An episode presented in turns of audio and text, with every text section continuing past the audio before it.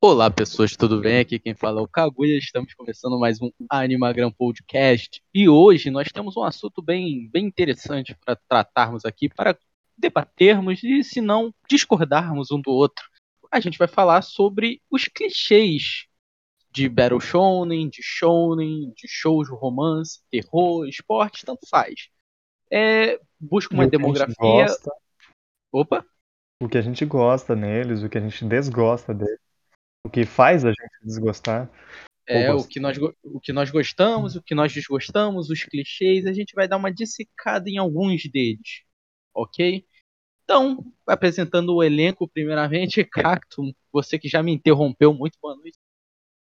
É, vejam sssss.gridman e Dainazeno. Ok. Claudinei, muito boa noite. Boa noite, boa noite. Eu queria dar um recado para todo mundo assistir Furikuri, velho. Só seis episódios, assistam. Siriptico. Introdução por recomendação aí, vejam Card Captor Sakura. Ah. Não vejam Card Captor Sakura. Não vejam, é a única indicação aí que vocês não precisam seguir. Pelo podia, podia, ter falado é muito, real. Muito ódio, muito é ódio nesse, nesse, nesse cast, pelo amor de Deus. Ah. Vejam Sakura. Mas, já que tá todo mundo recomendando, vejam Kaguya, porque Kaguya é muito bom. E é isso, então vamos começar aqui. E para começar assim, a gente já vai começar com o ápice. O que todo mundo gosta, teoricamente, entre aspas. Battle não. Não é todo mundo. Ah, pô. Tirando os chatões de 40 anos. Boca, todo, todo, todo mundo, pelo menos, Ninguém aqui.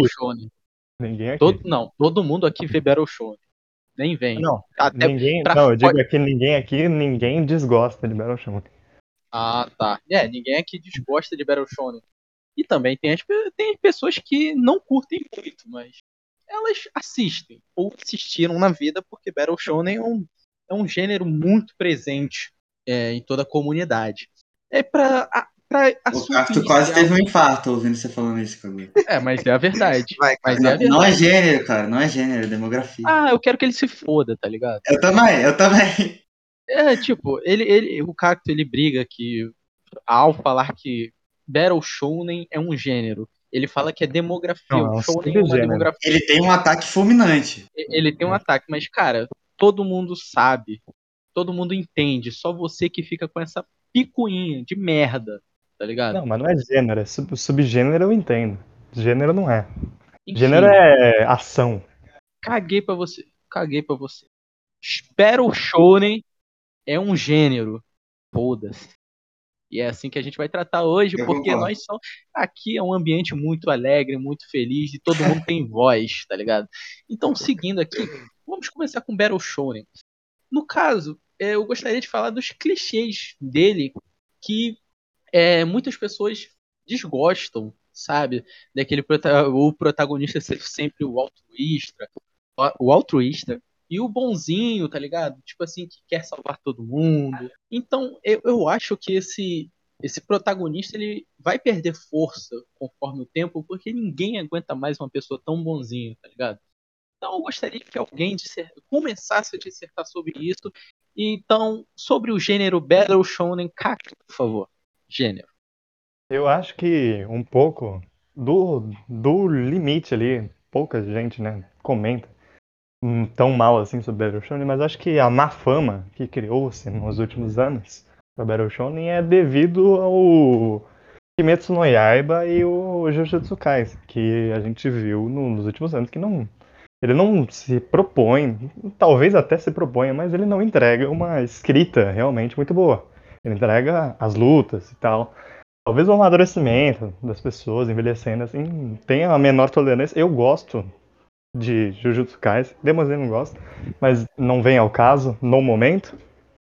E eu acho que o pessoal às vezes tem fecha um pouco a mente e esquece que a gente tem Battle Shonens muito bem escritos no passado e até hoje em dia tem o próprio One Piece Certo, mas é, One Piece, qual característica você destacaria de One Piece? Realmente é a escrita dos mundos ou a escrita dos personagens? O que o Rose Building impacta em One Piece, como política, a, o envolvimento da marinha, o passado, e as mensagens que o One Piece tem. Por mais que não seja um nível assim, uma escrita hiper profunda e tal, ainda mantém-se uma mensagem para uma obra que é destinada ao público juvenil. É, isso aí. Acho que a gente tem que ir pelo público-alvo aí. O One Piece é complexo até onde ele pode ser. E Sim. dentro do que ele pode ser complexo, ele é muito complexo. A gente tá. Não pode pegar em comparação ali com, com obras seinen como, sei lá, Monster, Berserk, Vagabond, e comparar a complexidade de One Piece, né? É, é, dentro do, do, do, do, é público-alvo. É exatamente, dentro do, do seu público-alvo, é, One Piece é muito complexo. E eu acho que essa venda, essa expectativa de muita gente com One Piece ser muito complexo acaba atrapalhando na hora de consumir, sabe? É, muita gente entra em One Piece é porque vendem falando que é uma obra com, com muita, muita política, muito, muito, muito profundo, com muita complexidade, e na real ele, ele tem tudo isso, sim, ele te entrega isso dentro do, é do, do, do, do nível. Exato, é dentro do, do nível, nível pro público-alvo, né? É, então, no caso de Berserk, Seinen, é, desculpa, Berserk, Vagabond, eles são Seinen, né? Então seria um tipo de Battle Scenes, algo, algo nesse sentido. Mas o que eu entendo é que né, no Battle Shonen eles realmente têm isso que é para o público-alvo, um público de 14 a 17 anos, talvez, não, não menos, sei. Até menos.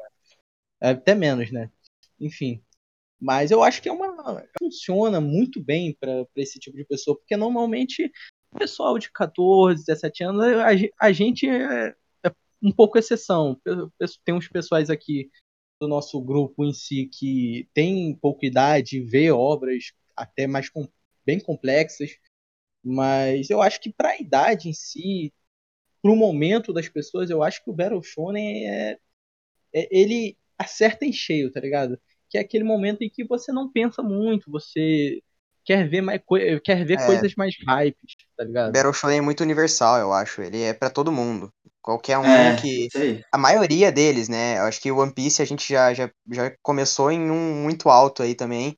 Mas próprio próprio Hunter x Hunter também, One Piece, Hunter x Hunter, Full Metal, são exemplos de Battle Shonens que vão te entregar muitas mensagens, vão te entregar uma complexidade, de novo, dentro do, do, do que se pede pro, pro público-alvo, mas vai te entregar uma complexidade, vai te entregar uma história muito, muito gostosa de acompanhar, uma evolução, um desenvolvimento muito bom, e boas lutas, boas cenas de ação, boa comédia.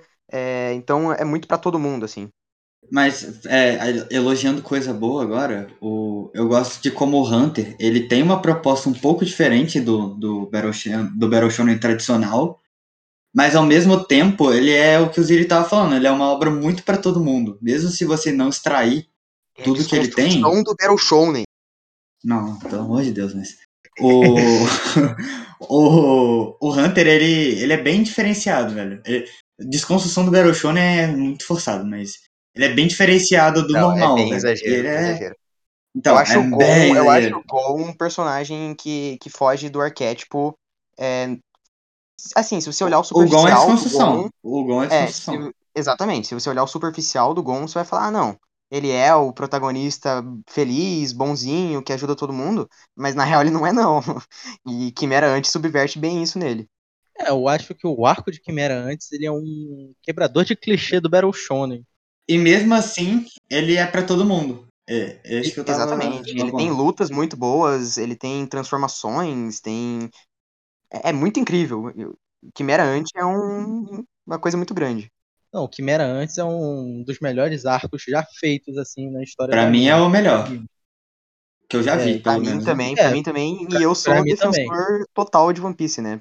Eu não sou comentador, eu não gosto de fazer as apropriações de melhor arco, mas dos que eu vi. Dos eu... que eu vi, pelo amor de Deus, né? Eu não vi tudo é, pra poder falar. É, não precisa especificar, né? Pelo amor de Deus, eu não vi tudo. É, pô. É, é óbvio. Que... é óbvio, pô. Mas eu, eu, eu, eu acho que Quimera antes ainda é, tipo assim, eu vejo muitas pessoas que acham Quimera antes chato, tá ligado? Então, eu acho que essa, esse, essa subversão do, do arco de shonen normal, eu acho que em Quimera antes ele consegue atrair um público, o, o, o público do Battle Shonen, mas eu acho que ele tem mais, ele tem um pouco de resistência do próprio público de Battle Shonen. Porque eles já estão acostumados com uma coisa que era antes entrega uma coisa que Exato. é diferente do, do, do comum. Não Diferente até do de próprio Hunter x Hunter. É diferente até. Não, eu, eu não sei se é diferente até de Hunter x Hunter, porque eu acho que o York Shin, ele foi, tipo, um Ele é mais-. Ele, ele é mais sério, mas mesmo assim É. ele é muito mais frenético do que o arco de. Tem, do- tem mais ação, é. tem mais poder. Tipo, eu acho que Chimera Ant, dos, dos Battle Shonens que eu vi, Chimera Ant, por si, sozinho, separado da história, é, é o arco mais complexo de Battle Shonens que eu vi. Por isso que. Ah. E também tem aquele começo muito, muito lento dele, é, que explica muita coisa. Ele te, te joga muito contexto pra deixar o, o arco, assim, bem explicado, pra deixar o arco bem, bem fechadinho, pra não ser um arco furado, pra não ser um arco estragado. É um arco muito, muito bem completo. É, então, eu já vi gente criticando, por exemplo, aquela parte do, do treinamento do Gon, é, que ele luta com o Knuckle várias vezes e tal. Mas eu acho que. é, eu acho que só agrega, cara. Eu acho que aquela parte ela não prejudica em nada o andamento. Ele só é- deixa mais lento. Mas eu não acho que ser mais lento seja um problema nesse caso. Eu acho que é um acréscimo pros personagens, é, tanto pro, pro Gon, mas pro Gon ainda menos porque a gente já conhecia ele desde o começo, mas principalmente pro, pros personagens que estão sendo introduzidos pra Chimera Ant. Pra gente começar a sentir mais eles pro futuro do arco.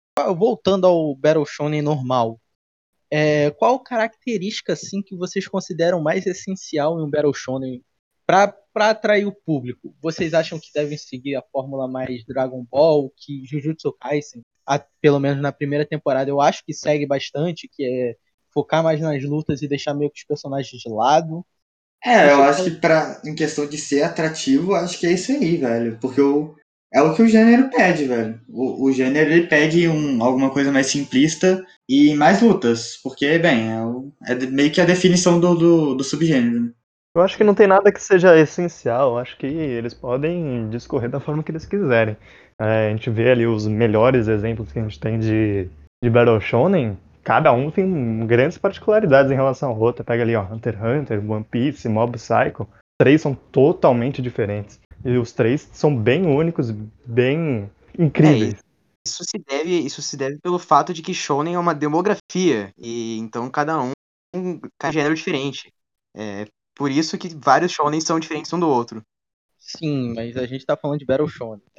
E saindo do Battle Shonen, vamos para a demografia Shonen. Mas o Shonen em si, ele é uma demografia e temos os, e temos os gêneros dessa demografia. É, podemos ter romance, podemos ter rom-com, podemos ter terror, por que Esporte. não? Qual? Esporte, Esporte. que por sinal deve ser um dos, dos gêneros mais famosos do Shonen. Ah, O esporte é rom-com. De Esporte, esporte dentro da, no- da demografia ali, é um dos que mais se destaca. Assim, pra mim, facilmente, fora o Battle Shonen, né? Eu Não, acho que é- é o- esporte. Eu acho que Battle Shonen, Rom-Com e esporte, eu acho Não, que. eu digo destaque como qualidade, não como Ah, tá, de qualidade. Não, mas o que domina, o que domina é basicamente isso. Mas falando sobre um pouco de esporte, então, agora. É, no caso, quais seriam algum- alguns pontos que em toda obra de esporte tem, além do esporte em si? Cara, o, eu ando consumindo bastante mangá de esporte, anime de esporte, então eu vou percebendo cada vez mais clichês. Haikyuu, por exemplo, foi meu primeiro é, anime de esporte, pra mim não era clichê. Assim, depois que eu consumi todo o resto de obras de esporte que eu consumi, Haikyuu é o suco de anime de esporte. Muito bem dirigido, muito bem produzido. Eu digo mais recorte de primeira temporada. Depois eu acho que ele cria sua identidade, fica bom, adoro o mangá, acho o mangá in- incrível. Agora, eu também não acho que seja uma estrutura ruim, pra eu dizer que ser clichê é necessariamente ruim. Porque eu gosto da estrutura de esporte. Acho que a gente vale até um podcast único pra gente falar sobre clichê, assim, sobre o quanto um clichê pode, pode ser prejudicial ou não, né? Porque eu acho que um clichê bem executado não, não é algo ruim. One Piece pra mim é algo bem clichê e, e é o meu, meu, meu anime favorito disparado. Eu acho que ele executa muito bem, o próprio Haikyuu também executa muito bem o, o que se pede de um clichê, né? É, mas tem alguns clichês de esporte que eu acho que atrapalham um pouco. Mas igual é. Tava eu, o Cacto e o André. Eu não sei se o André já apareceu aqui, mas, mas enfim. Que a gente tava vendo o Dino Ace. E o Cacto fez uma, uma observação que é, tipo, muito verdade. Que todo Battle Shonen. Battle Shonen não. Todo Shonen de esporte, ele só engata depois do primeiro torneio. E às vezes o. É, o, o pré-torneio é bem chato, cara. Só que é um mal necessário. Então, às vezes, acho que pode se, se tornar um problema. Entendo, mas no caso, eu assisti algumas obras de esporte, algumas só, não, não tanto quanto o Cacto ele está vendo. Mas eu assisti Kuroko no Basket, assisti Haikyuu, enfim. É, eu, eu entendo que o, o shounen de esporte ele tem alguns clichês que é o, é o mais fácil de se usar um clichê e fazer bom, bem, tá ligado? Eu acho que por mais que as partidas acabem de forma previsível ou as situações sejam previsíveis, eu acho que é o que dá mais espaço do bem feito para ser bom, entendeu? Eu, eu acho que mesmo, eh, por exemplo, em Battle Shonen, se acontece alguma coisa previsível, você já viu uma porrada de Battle Shonen, e se ele não for tão bem feito, você olha e fala, porra, foi uma merda, tá ligado? Mas se você for, mas se for bem feito, você olha e fala, pô, tem algum diferencial aí, entendeu? Eu acho que em esporte mesmo se for um pouquinho mal feito, ele funciona, porque o esporte é isso, tá ligado? O esporte é repleto de clichê.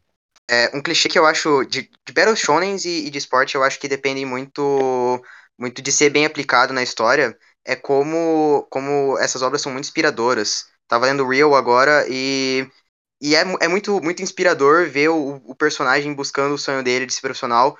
Eu vivi minha vida inteira no esporte buscando isso também, então eu sinto muito em, em obras de esporte e em Battle Shonen é, protagonistas que, que são muito, muito inspiradores e que correm muito atrás do sonho deles.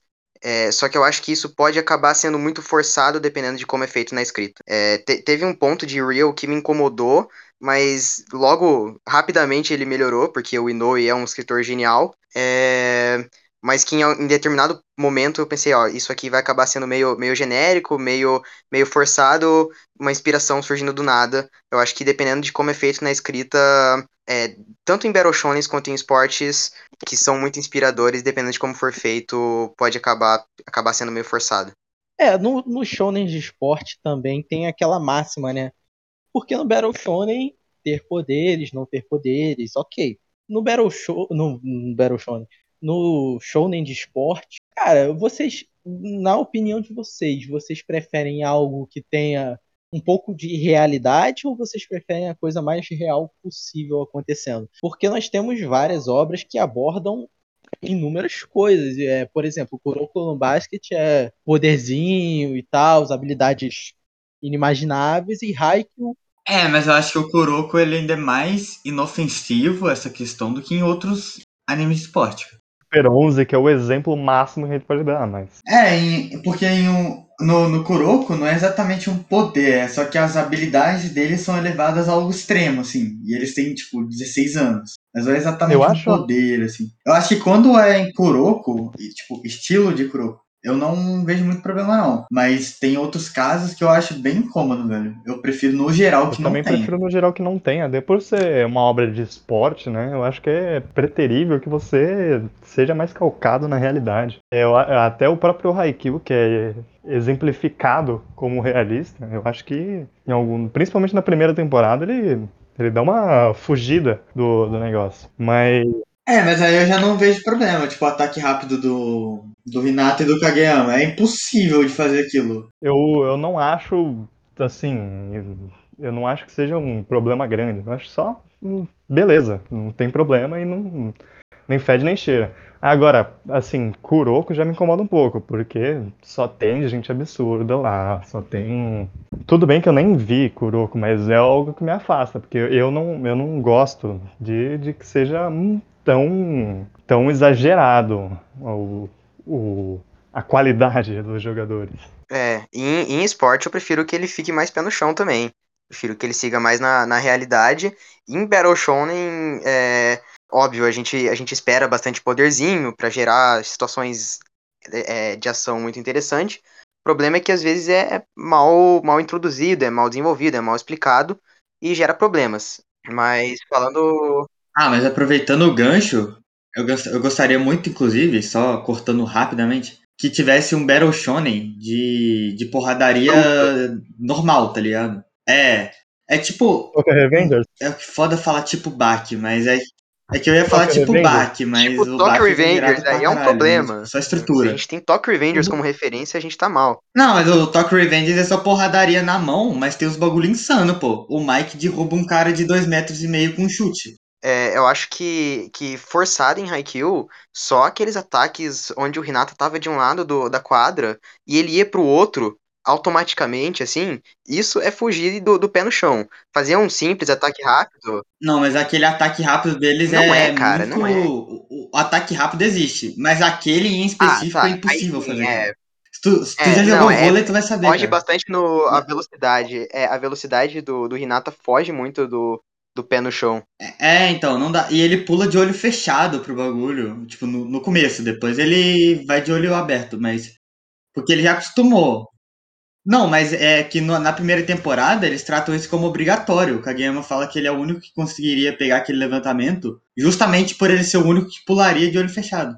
Mas, seguindo aqui também, eu acho que eu, eu tenho um tópico bom pra falar, voltando ao Battle Shonen, assim, eu tenho um tópico bom pra falar. Cara, por que será? é por- vocês notaram também essa inversão de clichês que aconteceu em Battle Shonen? Que antigamente, normalmente, um Battle Shonen antigo, eles não matavam personagens. Os personagens duravam até o final. One Piece é um Battle Shonen é, que é antigo e segue esse formato. Mas cada vez mais que os Battle Shonens vão sendo criados, mais eles têm o tesão em matar personagem, tá ligado? Eu acho isso benéfico, mas eles, mas vocês não acham que isso cria um novo tipo de clichê para a próxima geração? Eu acho que é porque o pessoal hoje em dia é, pede muito esse, esse tom, um falso tom sério, sabe? Não, não sei se fez sentido o que eu tô querendo dizer. Só pensar em Shingeki. É, é que, tipo, a, a é, exatamente. A pessoa quer um tom um pouco mais sério, ela não quer um besterol, igual era antigamente. Não que o One Piece ou Naruto, por exemplo, seja um besterol, mas acho que deu pra entender o que eu tô falando. Não é um bagulho 100% infantil, sabe? Eu acho, eu acho que esse clichê subvertido de não matar personagem, eu acho que ele, ele é é usado de forma também barata. Porque você vê, eles não matam. Raramente você vai ver. Não é normal você ver um personagem importante morrer. O próprio Shingeki, que o pessoal cultua como tipo obra que morre muita gente, cara. Tem um personagem ali que é mais ou menos relevante que morre. E tipo, tem um impacto É, nem o, o, o Raina, velho, que queria morrer, ele não morre. Relevante em Shingeki que morreu, isso não, não é era verdadeiramente relevante para para narrativa. era ele só era re- relevante porque tava desde o começo. Mas ele era relevante sim pra narrativa, pô. Ele era o comandante. O, o Erwin É, o Erwin era não, assim, eu tô pô. falando do, do, do seguinte. Ah, gente, vamos falar desse Shingeki, né? Pelo amor de Deus, né, cara? A Sasha. Eu tava, tava pensando na Sasha também, não lembrei do Irving. Eu tava Não, pensando no primeiro, que- o, o primeiro importante que Não, não, morreu foi o. Erwin. Sim, É, e é uma. é- E, tipo, é a única essa morte é uma, decente de essa é uma Shingeki. morte de impacto mesmo. É, é a única morte decente de Shingeki, é o que eu ia falar. Calma aí, também eu não não acho acho decente não, hein? Ah, mas Eu não acho nem um pouco decente. a, a morte, a- a- as consequências dela, é, o, o problema, o problema dela são outras consequências. A morte por si só, é, ela é muito hype. O-. As Ah, tá, consequências entendi. que ela gera é, outra o, o coisa. problema é o que. o- É, mas isso a gente, a gente na análise de Shingeki a gente o pro- fala. eu, acho, a- eu acho que como eles chegaram lá é um problema também. Mas eu acho que eu fugi do tema mesmo. Eu vou deixar pra análise de Shinji. Agora, a gente saindo um pouco de esportes e show, Battle Shonen, agora eu quero jogar a minha frustração com roncons, ainda na demografia shonen. Por quê? Cara, eu odeio, não, não odeio, mas eu, eu consigo ver porque eu- a, a comédia me atrai. Mas, cara, triângulo, harém, cara, eu acho isso muito, muito, muito insuportável, cara. De verdade. É, em rom-coms, normalmente, na demografia shonen, você, você dificilmente vê uma história, por exemplo, de um, de um casal assim, que você bate o olho já e olha e fala, caraca, hoje em dia, antigamente tem alguns e tal, mas hoje em dia, é maioria ou é harém e um, um dos mais famosos da, da história do Japão, assim, o Ronkon, é Nisekoi, que é um triângulo, tá ligado? Fica um triângulo enrolando pra caralho até o, o último capítulo. É, mas o foda disso é que pra ter uma mudança teria que ir lá no fundo. Que eu acho que isso passa muito por um problema cultural japonês. É, é, é bem isso. Realmente. Eu, que é um país muito eu, de e tal. americanos, né? Mas japonês eu acho que é até pior. Não, sinceramente. É, é, é, é o que eu ia falar. Eu acho muito, muito 8 ou 80, assim. É muito Exatamente, eu acho velho. muito Hong Kong, assim, ah, eu acho muito 8 ou 80. Com certeza porque, porque é muito sexualizado, é muito, muito uhum. absurdo na maioria dos, dos, momentos. Por isso que eu, eu gostei um pouquinho de Comissão e gosto um pouco de Horimiya. Não, não acho ápice, mas, enfim, gosto um pouquinho, é, porque eles não, não são tão fetichistas assim. Eles levam, levam as situações da piada. Inclusive na parte que Horimiya aborda é, isso. É bem, é bem sério, exatamente. Não, não tem piada em cima disso. É, geralmente, Hong Kong só faz piada de cunho sexual é, é um, um, saco, assim, e é sempre umas piadinhas muito. O problema de Hong Kong é ser muito repetitivo e ser geralmente é, esse, isso que a gente já falou. Por isso que eu não, não me incomodo muito com Comissão, porque eu acho que ele é muito mais tranquilo. Ele é, ele é repetitivo, mas eu acho que ele é muito, muito mais tranquilo nesse problema, que é o que mais me afasta em Hong Kong. É, então, a sociedade lá é muito amarrada e tal. Tipo, pornografia japonesa tem que ser censurada, velho. E, e os caras, eles querem. Eles ficam presos, tá ligado? Numa redoma, parece. Aí eles querem se. meio que, tipo, desabafar, sabe? E aí o meio que eles têm para isso é por anime, Tem, velho. Também é a questão do self-insert dentro das obras de Arém, né? Porque os protagonistas de, de Arém nunca é um personagem foda. Ele é sempre um é, personagem É, não é o gostosão, é exatamente. sempre o nerdola ali da situação. Então tem um self-insert da pessoa que, ah, eu sou que nem ele. E olha a quantidade de garotas que tá interessando por ele. Eu acho que Sim. também é reflexo disso. É, pra, pra gente é idiota, mas pra eles é um Ah, mas é, é idiota de qualquer muito forma. Por isso, mas esse de a gente já, esse a gente pontua mais pra frente. É, mas eu, mas o que eu o, o, por exemplo, Hong Kong, eu gosto muito das Hong Kongs da demografia seinen. Por quê? Porque eles fogem do. Normalmente eles fogem do harém. O triângulo ainda tem, mas o triângulo bem feito é um triângulo bem feito, tá ligado? É que se o, se o, o adulto japonês é fetichista, imagina é, o adolescente, mas, mas o, sabe? O Seinen tem, tem algumas obras extremamente interessantes. Eu acho que as duas melhores Hong Kongs assim que eu vi, para mim, é, são Seinens, que é o Otakoi e o Kaguya, porra. Eu acho que são as duas melhores Kongs, assim, que você olha e fala que, pô, é algo de diferente acontecendo, tá ligado? Não é só um, um cara nerdão, um isolado, tá ligado? Um cara isolado que do nada tem três, quatro, cinco garotas gostando dele, tá ligado? Então eu, eu, eu entendo que, tipo assim, é, a, a fórmula Hong na demografia shonen, ela é muito defasada, cara. Na demografia seinen, você até consegue ver obras que têm uma relevância que, pô, tu olha pô, e fala, é, é, é, há, uma, há um respiro. Aí, ó, nessa season aí, tá com o Sonobisk, que é muito fetichista. E é seinen. Não, mas o. Mas o. Mas, é, verdade. Embora eu ame Sonobisk, tem uma tag que já deixa explícito que vai ter, né? É, eu acho que, que, exatamente. Mas é que não tem como, não tem como muito. Eu acho que a direção exagera de Sonobisque, exagera. Mas eu acho que não tem como muito fugir, porque cosplay é algo fetichista. Não cosplay em definição, mas como ele é aplicado, geralmente traz muito. Até porque eu tô fazendo cosplay de personagens japoneses, os personagens japoneses já são naturalmente sexualizados. Também, exatamente. Então ela fazer um cosplay sexualizado é natural. Só que aí que tá, eu não, não gosto da obra. Mas nem é por, por causa do eixo, é que já abrange uma coisa que eu que eu detesto em romance, que é o personagem, o, a obra ser sustentada por waifu. Gente, não dá. Eu, eu uma coisa que me incomoda no, no, gênero de romance, claro que não é regra. Nada do que, que a gente está dizendo é regra. A gente pontuou sobre, sei lá, esporte, tem clichê de tal coisa. Aí vai ter um cara apontando, não, não, mas espera aí, tem aquela obra lá que não tem isso aqui. Gente, sim, romance também.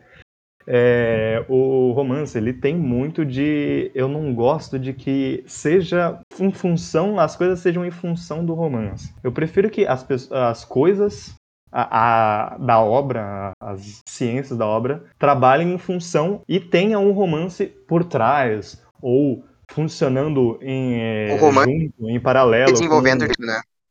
Monogatari, gente. Monogatari é Exatamente, é aí que eu queria chegar.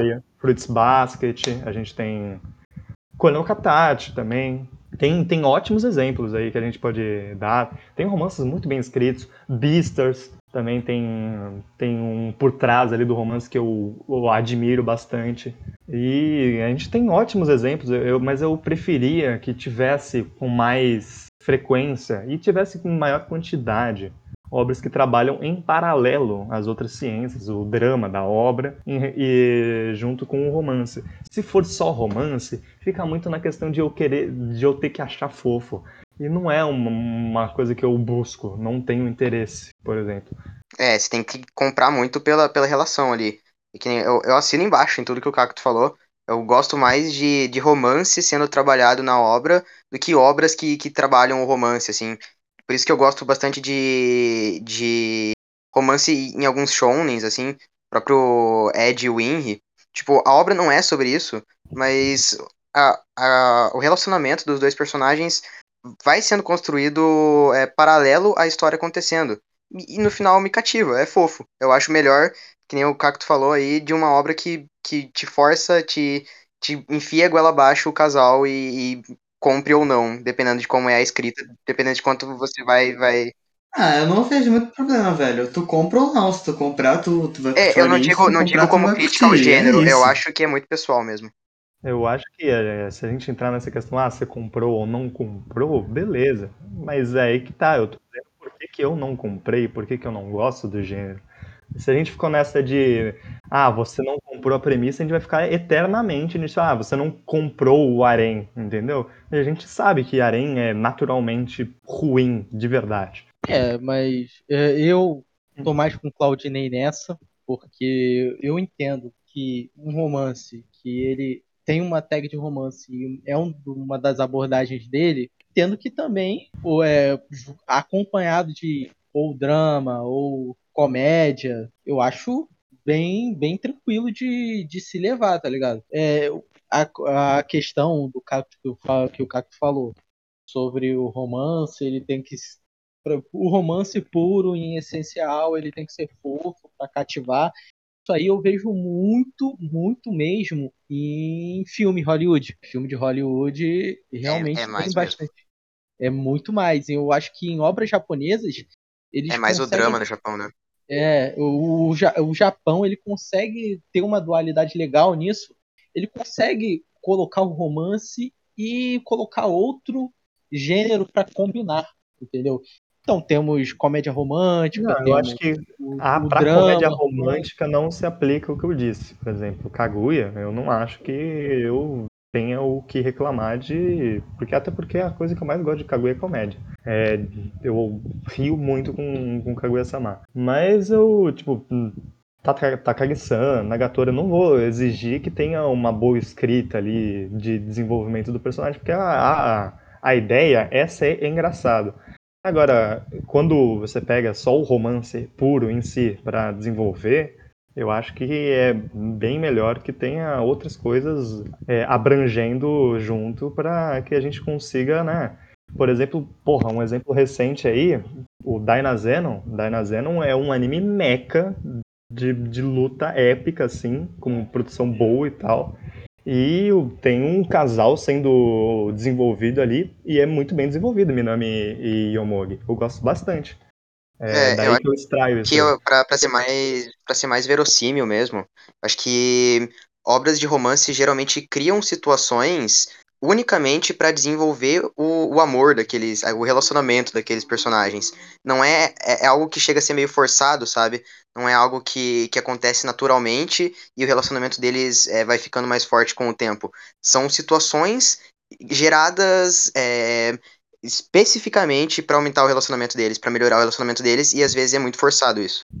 E isso me leva, desculpa, desculpa, Cacto, mas eu gostaria de puxar esse ganchinho do Zeri aí, porque bate com, um pouco com a, com a minha ideia. É, uma coisa que eu tinha para falar sobre os, algum clichê de romance é tipo assim, isso vai mais da demografia shoujo, que é o cara salvar a garota de alguma forma, tá ligado?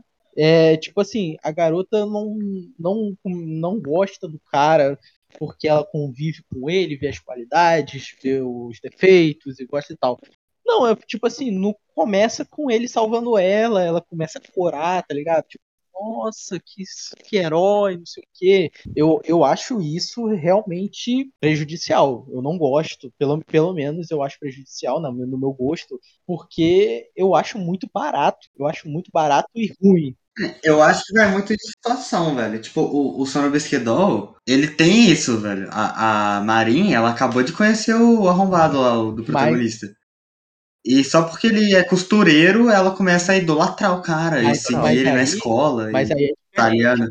Mas aí eu compro. Mas aí é diferente. Ela não tem um interesse romântico nele por causa disso. E foi uma situação que deu ponto de partida para o relacionamento dos dois, mas não um relacionamento amoroso, mas sim um relacionamento de as pessoas se falarem, entendeu? Eu entendo dessa forma. É que por enquanto é um relacionamento assim, mas a gente sabe uma, que uma hora, uma vai, hora vai evoluir. evoluir mas né? aí pode ser com a convivência, pode ser com a convivência, pode ser uma situação, pode ser uma situação. Mas o, o a introdução. Ah, tá. É, entendi, a introdução. Entendi. É, a introdução. Concordo contigo. Não reclame da introdução. Tipo assim, a, o, o show tem a parada do príncipe encantado, tá ligado? É, o cara ele vai lá, tira a garota da rua, não sei o quê, e ela se apaixona justamente por isso. Não se apaixona pela convivência, não se apaixona pelo, pelo, pela personalidade da pessoa e tal. Não, é porque simplesmente ele é um. Ele é um cara bonitão que tirou ela do, de uma situação difícil e os caras é quatro, entendeu? Eu acho que isso é muito barato e muito ruim, porque você fica limitado, tá ligado? É, se a pessoa já gosta de outro somente por isso, para onde vai chegar essa, essa obra, tá ligado? É, o, para, elogiando aqui de graça Fruits Basket, a princípio, Fruits Basket até aparentava ser um pouco dessa questão de até contrária, porque a Honda ela vai para a casa do, da família lá, da Soma, da família Soma, do, de uma parte né, da família Soma, e ela meio que a felicidade que ela tem, a contagiante, ela meio que salva as outras pessoas. Eu acho que é muito bem desenvolvido isso. Não acho que ele caia. Talvez ele caia em clichês de, de shoujo. Mas se cai, ele desenvolve muito bem. Eu... E acho que o próprio Fruits Basket, que é exemplo de romance shoujo, e ele tem essa questão de. O, o Fruits Basket The Final é construído o personagem, o protagonista dessa parte, não é nem, não é nem a Honda, não é nem o Kyo, não é nem o Yuki, é a Kito, tá ligado? É a líder da família e, tipo, não tem nada a ver com, com o romance principal da, da obra. O romance da, principal da obra vai sendo desenvolvido durante e até no final da primeira temporada em diante. É, então agora eu vou para encerrar o último tópico assim, porque eu sei que o Caco ele quer falar muito disso. A gente vai falar do um gênero não tão requisitado assim na, nas mídias japonesas, mas tem algumas obras sim.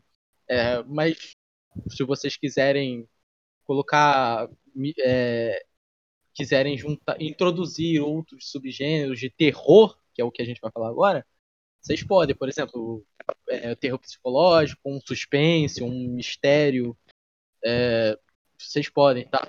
Mas, Cato, eu sei que você quer falar, quer bater um pouquinho em terror, então você Cara, pode dissertar um pouco. Terror, mesma coisa de, de, de romance. Eu prefiro que o texto da obra me deixe aterrorizado. Vai, para simplificar a ideia. Eu prefiro que o texto da obra me deixe aterrorizado do que ou jumpscare, ou ser apenas bizarro o suficiente para me deixar assustado, ou coisas do tipo. É, eu, não, eu não, por exemplo, não compro muito não, é, não compro muito a ideia do, do terror de Junji Ito, mas, por exemplo, um exemplo bom assim, é, eu acho que Monster funciona muito bem. A escrita do, do Johan como até uma entidade ali da, dentro da, da obra, ela é aterrorizante por si só. É, ele cria situações tensas, é, cria um, uma sensação de perigo constante. O Johan sendo apenas Johan, sendo apenas um personagem bem escrito e misterioso. Então, não é o que a gente costuma ver em obra de, de terror. Acho que até jumpscare americano é um exemplo até pior. Mas como a gente estava falando de mídia japonesa, né, eu acho que Junji Ito seria um bom exemplo. Eu prefiro que o texto me assuste. É, é que o essa parte de que o texto te assuste, é... geralmente ele vai ocorrer mais em obras sim, pé no chão, sim. né? Quando ele pa parte para um lado sobrenatural, isso é bem difícil de acontecer. É, realmente. Eu acho que terror, assim, ele. Eu, se tem um. Se tem um tópico que abusa e usa e reusa do clichê é o terror, tá ligado? Eu, eu uhum. tipo assim, não, nas mídias japonesas eu consumi muito pouco terror, muito pouco, mas é, em filmes hollywoodianos a gente vê centenas de filmes de terror extremamente iguais, tá ligado? Eu acho Tudo baseado que... no jumpscare, esse é o problema, né? É, não, é, no jumpscare, é o e, tipo assim, no, no, no, de Hollywood tem uma coisa que me deixa extremamente puto. É o adolescente Exatamente metendo que morre primeiro. Falar, Mano, os, os caras, eles literalmente estão. Todo filme de terror tem que ter alguém metendo e depois morre. Aparece o Jason, aparece o Fred Krueger, sei lá. É, sempre tem um. Esse, geralmente quem tá metendo é o cara que implica com o protagonista. para você, tipo, simpatizar com o é, protagonista. Mas, mas falando de uma obra assim, um pouquinho mais suspense, psicológico e tal. É, eu li, eu, eu, tenho os mangás de Happiness aqui, e, cara, é, é, tipo assim. Tem umas, tem umas coisas que acontecem que, que tu olha e fala. É, não é bem feito, não é, não é funcional, tá ligado? É uma coisa totalmente, não, não diria fora da realidade, mas a, a, obra te apresenta uma coisa e aí do nada acontece outra, tá ligado? Eu acho que o terror ele é, um gênero, é um gênero que ele precisa se encontrar. Não diria em mídia japonesa, porque, de novo, dizendo, eu não consumi tanto de, de terror em mídia japonesa para ter uma base. Mas do que eu consumi, eu acho que, cara, é uma, é um bem fraco, cara, em comparação a qualquer outro gênero. É, eu acho que o terror, junto com o Isekai, são os gêneros que mais Sim, precisam exatamente. de uma renovação. Salvo né? engano, o único anime de terror puramente que eu vi foi Another. E, pelo amor de Deus, cara. É, é aquilo mas que o cara é falou, assim. Um é, exatamente. Mas é, é aquilo que você falou mesmo. É, o, o Monster, por exemplo, ele cria um, um, um ambiente de tensão que é muito mais palpável do que uma forçação de barra que, que geralmente acontece em terror, é, tanto em Another quanto no, no Hollywood mesmo. Ele é, é ridículo, a cena do, do, da, na mina, como é que é lá, do, do guarda-chuva. Guarda-chuva. Pelo, ah. pelo amor de Deus, é, é te forçar, é te forçar a é barra. É que, é, é que eu também, é que eu entendo também o lado do, dos autores, porque eu acho que é difícil você casar o sobrenatural com algo, tipo, mais bem escrito, sabe? Ele vai é, apelar mesmo pro acho, sobrenatural, eu acho velho, o, o terror psicológico muito melhor, como é feito em Monster. Porque ele não, ele não vai é, abusar exatamente. de um negócio irreal que, ele, que o autor limitado não vai conseguir trabalhar. Quando o autor ele parte para um lado sobrenatural, eu acho que é muito eu, besterol, eu, sabe? Eu não, não o, consigo comprar muito, não. Assim, eu gosto do, do terror. Ele é escrachado, tá ligado? Mas ele é escrachado porque ele quer ser, não porque ele é ruim. Por exemplo, eu tava dando uma lida em Pumpkin Night. Cara, é muito legal de, de ler. Tu vê que é ruim, tu vê que é ruim, mas ele é propositalmente escrachado, propositalmente ruim. Mas é divertido de ler, tá ligado? É, eu acho que, tipo assim, o terror, se ele se prender muito ao sério, ele, não, ele tem ferramentas, ele tem ferramentas que conseguem, mas não, tem, não, não vejo autores que conseguem usar essas ferramentas, entendeu? Eu acho que poderiam, obviamente, fazer um, um psicológico, fazer um mistério, mas como, como foi dito, né, a maioria é jumpscare, é, vou te dar um susto e, e é isso, tá ligado? Eu acho isso muito pobre. Ou, ou a própria forçação, igual em Another. A própria forçação do, do sobrenatural ali, de que, nossa, tem um- uma assombração, tem uma situação muito pesada acontecendo com nossos protagonistas, olha. E não, não, não compro, não crio um clima de tensão por causa disso. Agora nós vamos falar um pouquinho sobre Mecha, porque a gente não tem muita familiaridade, mas o Cacto e o Claudinei eles assistem alguns, então é, eu gostaria que eles falassem um pouquinho sobre esse gênero aí. É um subgênero, né? Mecha é um subgênero. Cara, o pior é que Mecha é tratado até como, como gênero, pelo menos no, no mal, no Anilish é tratado como gênero. É, eu acho que pra, pra mídia japonesa faz mais sentido isso, mas assim, se a gente for extrair pro, pro um lado americano já não, não faz tanto sentido. Mas Mecha, eu, é, historicamente, é, a gente vê Mecha sendo de abordagem política ou psicológica. Mas atualmente a gente a gente está vendo alguns tipos de obras diferentes de mecha. A gente, eu digo, né, a comunidade que consumiu mechas de temporada. E nem eu me incluo tanto nisso. Eu vi um ou outro, primeiro episódios, primeiro e por aí. E acho que tem uma queda de qualidade. Acho que hoje em dia, até por estúdios são, que eram referências em em produção de anime mecha estarem produzindo cada vez menos é, obras do gênero, a gente vê né, uma queda de qualidade do, dos mechas produzidos e até uma queda em quantidade de mechas produzidos. Mas mecha é historicamente é, um gênero que tem grandes nomes, a gente tem Furikuri, tem Evangelion. Atualmente, pô, a gente tem o as, que eu falei no começo do vídeo, a série lá SSSS. Porra, Guren do Trigger, que eu acho muito da hora. Tem Guren Lagann, tem Ganda. A gente vai, vai longe com, com o gênero e eu acho que é um gênero muito. É, perde muito com, com preconceito. Muita gente gosta de. É, isso que eu ia falar. É um, eu acho que é um gênero. Acho que, tipo, é, ter preconceito com Isekai hoje é bem moda. Mas tirando o Isekai hoje, o Mecha é o gênero mais defasado, assim, da comunidade. Só que eu, eu não acho, acho que o velho, preconceito com. Isekai é muito mais justificado, né? A gente tem 200 Isekai por temporada, tudo igual, É, tudo, é. tudo O- o é fetichista, tudo gratuito. insuportável, tudo muito ruim. Isekai é muito raro ser alguma coisa boa. E, e Mecha, particularmente, eu nunca vi. Mecha, É eu nunca vi um Mecha ruim. Eu, o, pior Mecha que eu vi foi Daina Zeno. E eu, eu acho que eu dei 7, 7,5. O Furikuri é muito bom, Guren Lagann é muito bom, Evangelion é a perfeição. Eu acho que, que esses três seguem um linear muito bom, mas isso a gente pode falar em outro momento. É, Mecha, Mecha é muito subestimado, não sei porquê também. Não e sei de onde pior, surgiu esse os problema. dois piores mechas que eu assisti são Code Geass e 86, que são hypados pelo muito É, da não, comunidade que não 86, gosta de verdade. mecha. Tem Que não- 86. A comunidade que não gosta de é. mecha gosta de 86 É, e realmente, são né? pra mim os E piores. a comunidade, a comunidade que critica tanto Mecha, todos os mechas que eles consomem, eles gostam. Evangelion e, e Guren Lagann são exemplos. Evangelion e Guren Lagann são amados por todo mundo que assiste praticamente, e essas mesmas pessoas vão falar que mechas são ruins, com exceção desses dois. fosse Mas só viram exceção, esses né? dois. Eu não entendo. Eu convido todo mundo, se tiver alguém aí que tá ouvindo e tenha preconceito com Mecha, dê uma garimpada no estúdio Gainax, cara. Vai, vai valer muito a pena e vai tirar seu E, né, preconceito. também, Então- tem a, que- também tem a questão, cara. Você vai ver o cara que tem preconceito com mecha, o cara não assistiu cinco mechas. É, bom, eu tenho preconceito com Mega porque eu não gosto de luta de robô gigante.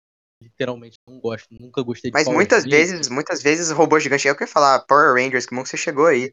É É, é muitas de vezes fundo. os, os robozinhos são pura. A maioria, maioria realmente, das vezes. o, o robozinho ali é puro artifício pra, pra desenvolver os personagens. É, Evangelion é o maior exemplo disso, né? É, mas eu, eu, particularmente, eu tenho um. Tipo assim, eu- obras que tenham robôs gigantes e vampiros, eu normalmente passo longe, tá ligado? É, vampiro eu tô pé atrás também, então talvez eu tenha esse, esse problema aí. É, Va- Vampiro eu tenho preconceito também, mas é que vampiro a gente não. Se eu pedir pra alguém citar aqui uma obra boa de vampiro, acho que a gente vai ficar aqui até Monogatari. dia 30 de fevereiro. Monogatari é não, só um não, décimo de calma vampiro, aí, calma aí, calma aí. É, exatamente, eu digo algo que é, tipo, Ah, cara, bastante eu, sobre vampiro. Mecha a gente tem muitos que- exemplos bons. Vampiro, eu pelo menos não conheço nenhum. cara. Vanitas, eu reconheço que ele tem uma qualidadezinha. Não, não, Não, é bem- de Deus. Então, é então, então vamos aqui para encerrar o último Isekai. Isekai, nós vemos aí vários Isekais saindo, é a nova moda, é a nova febre, Isekai. É a nova febre. E temos Isekai de.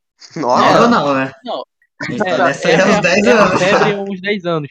Por que a febre? Porque todo, toda temporada sai mil animes iguais, Isekais, onde o cara ele morreu e foi transportado para outro, outro mundo e virou um farmacêutico, ele virou um churrasqueiro, ele virou a calcinha Isekai, mulher. Isekai normalmente é anime de nerdola. Ah, mas quem dera se a maioria fosse assim. Quem É, dera se a fosse só maioria fosse escrachadinho, assim, boa. exatamente. Se não, não Mas- tivessem o objetivo de ser.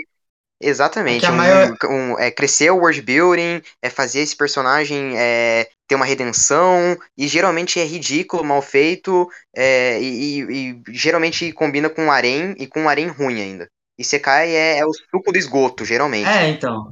É, Quando eu assisto um Isekai assim de temporada, geralmente é quando tem umas propostas mais absurdas, assim, porque ele foge do, do padrão, que é o padrão muito bem estabelecido. Todo Isekai é igual. Aí quando tem, por exemplo, nessa temporada tá saindo um Isekai do maluco que ele quer, que ele virou rei, mas ele quer vender o reino dele.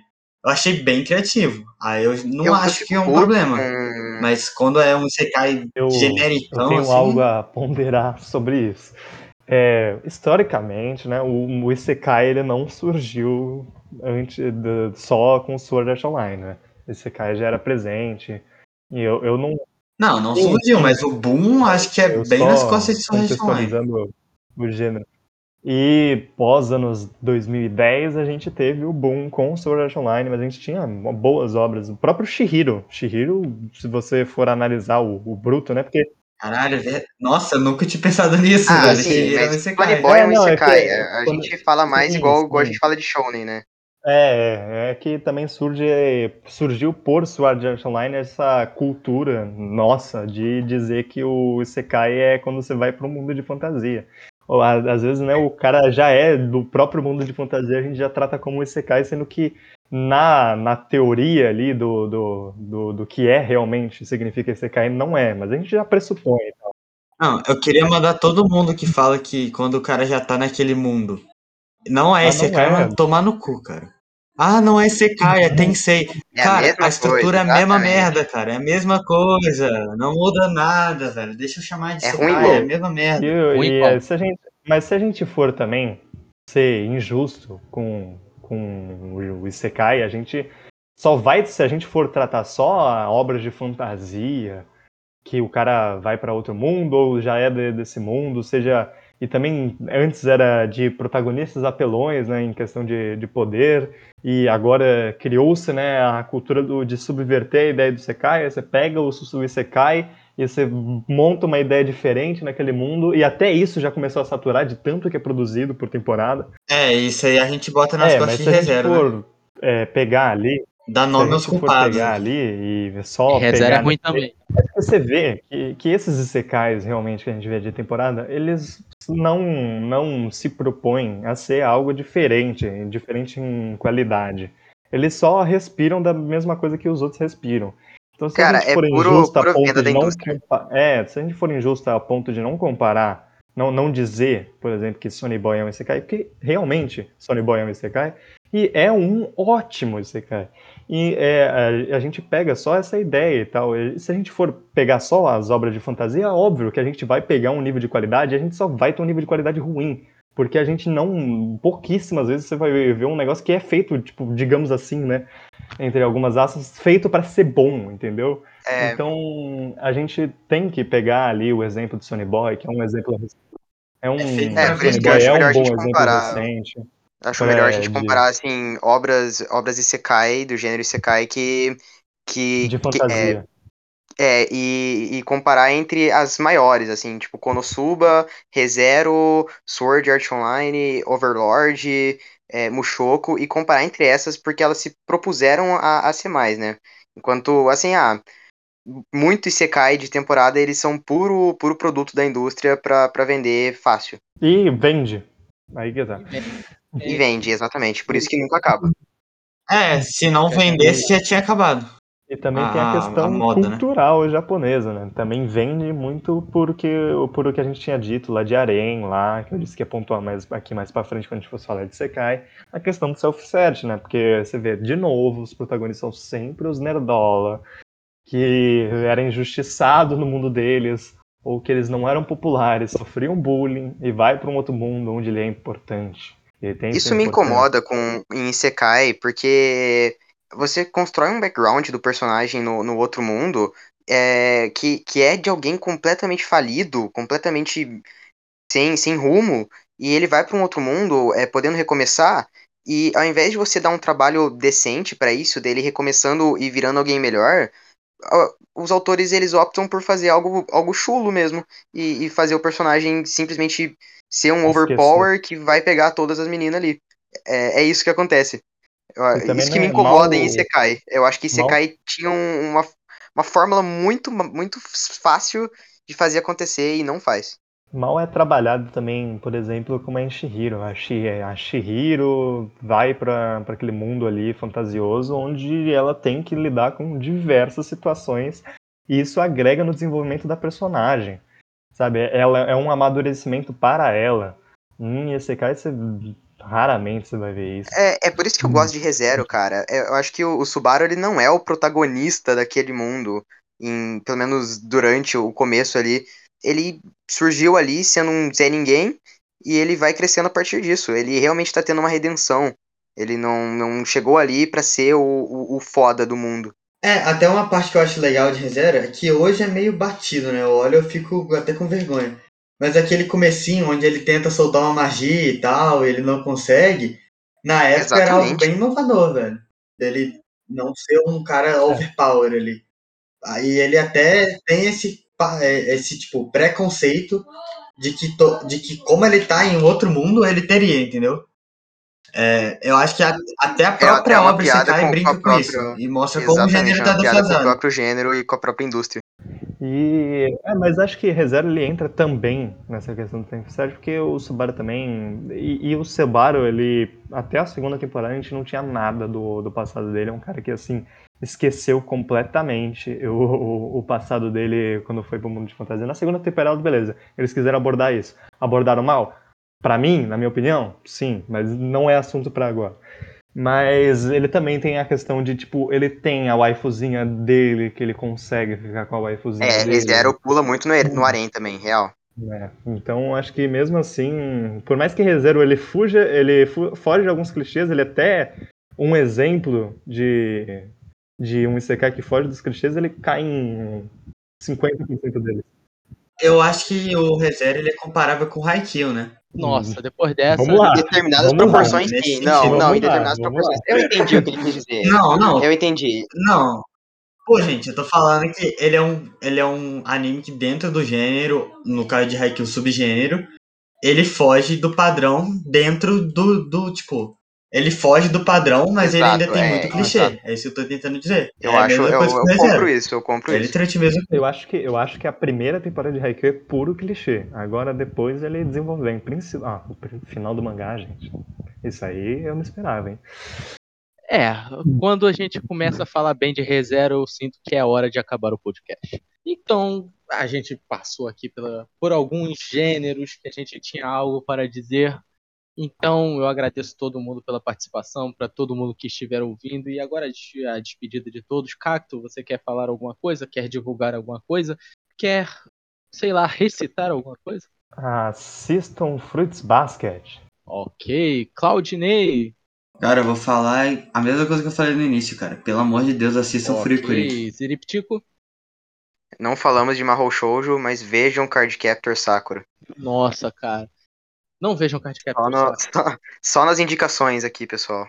É, só, as, as despedidas são indicações, então eu vou indicar porque eu sou diferentão deles. Assistam Assassination Classroom, é muito bom. Mas é vou indicar aqui, vou indicar algo melhor ainda. Ouçam Animagram Podcast, ouçam a review de Jutsu que ficou muito boa. Exatamente. Animagram Podcast no Spotify. É, arroba Cactossauro, arroba Jovem Mancebo e arroba Ziripixinge e arroba Fé Kaguya, obviamente. Então é isso, nossas redes sociais estão aí, Twitter E no Anilist Cacto, no Anilist jo, é, Jovem Claudinei e Ziriptico também. Zirip no Anilist. E o meu My é Kaguya 69. Então é isso, pessoas. Eu fico por aqui, nós ficamos por aqui. E muito obrigado por escutarem até aqui. Eu espero que tenham gostado. E nos dê o feedback. Vocês querem o que? Querem qual o assunto? Querem review de anime hypado? Querem review de anime nichado? Me digam, me digam que aí a gente vê a possibilidade para trazer para vocês. É isso e até a próxima. Tchau!